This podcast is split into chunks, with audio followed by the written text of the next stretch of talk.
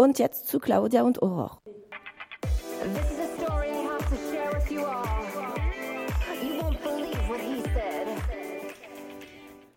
Bonjour et bienvenue sur Radio 2B. Je m'appelle Aurore et je suis accompagnée de Claudia. À l'occasion de la journée franco-allemande, nous allons vous présenter un acteur et auteur allemand né à Barcelone en 1978.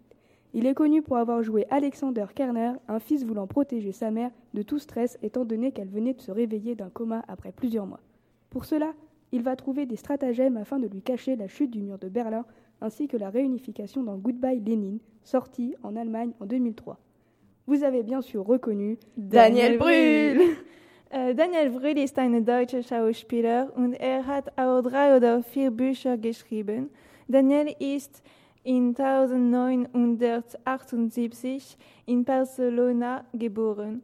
Er ist heute 38 Jahre alt.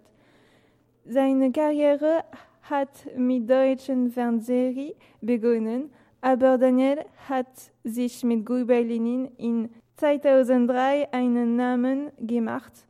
Dieser Film hat einen weltweiten Erfolg gekannt und er hat fünf Belohnungen gehabt. Comme tu viens de le dire, Aurore, Daniel s'est fait connaître du grand public avec Goodbye Lenin, mais avant ce succès mondial qui lui aura valu cinq récompenses, Daniel jouait dans des séries télévisées allemandes, puis dans des films à petit budget tels que Das Weiße Rauschen, qui est un long métrage inspiré d'un livre écrit par Daniel en 2002. Étant polyglotte, Daniel maîtrise l'allemand, le catalan, l'espagnol, l'anglais et le français, mais il a également des notions de japonais et de polonais. Grâce à sa polyvalence linguistique et le succès de ses deux derniers films, il peut facilement se forger une carrière à l'international et c'est ce qu'il fait. En 2005, il joue dans Joyeux Noël, un film reproduisant la trêve de Noël entre les soldats lors de la Première Guerre mondiale. À ce moment-là, il a déjà 32 films, téléfilms, séries et courts-métrages à son actif. 2005 hat er im Film Joyeux Noël gespielt.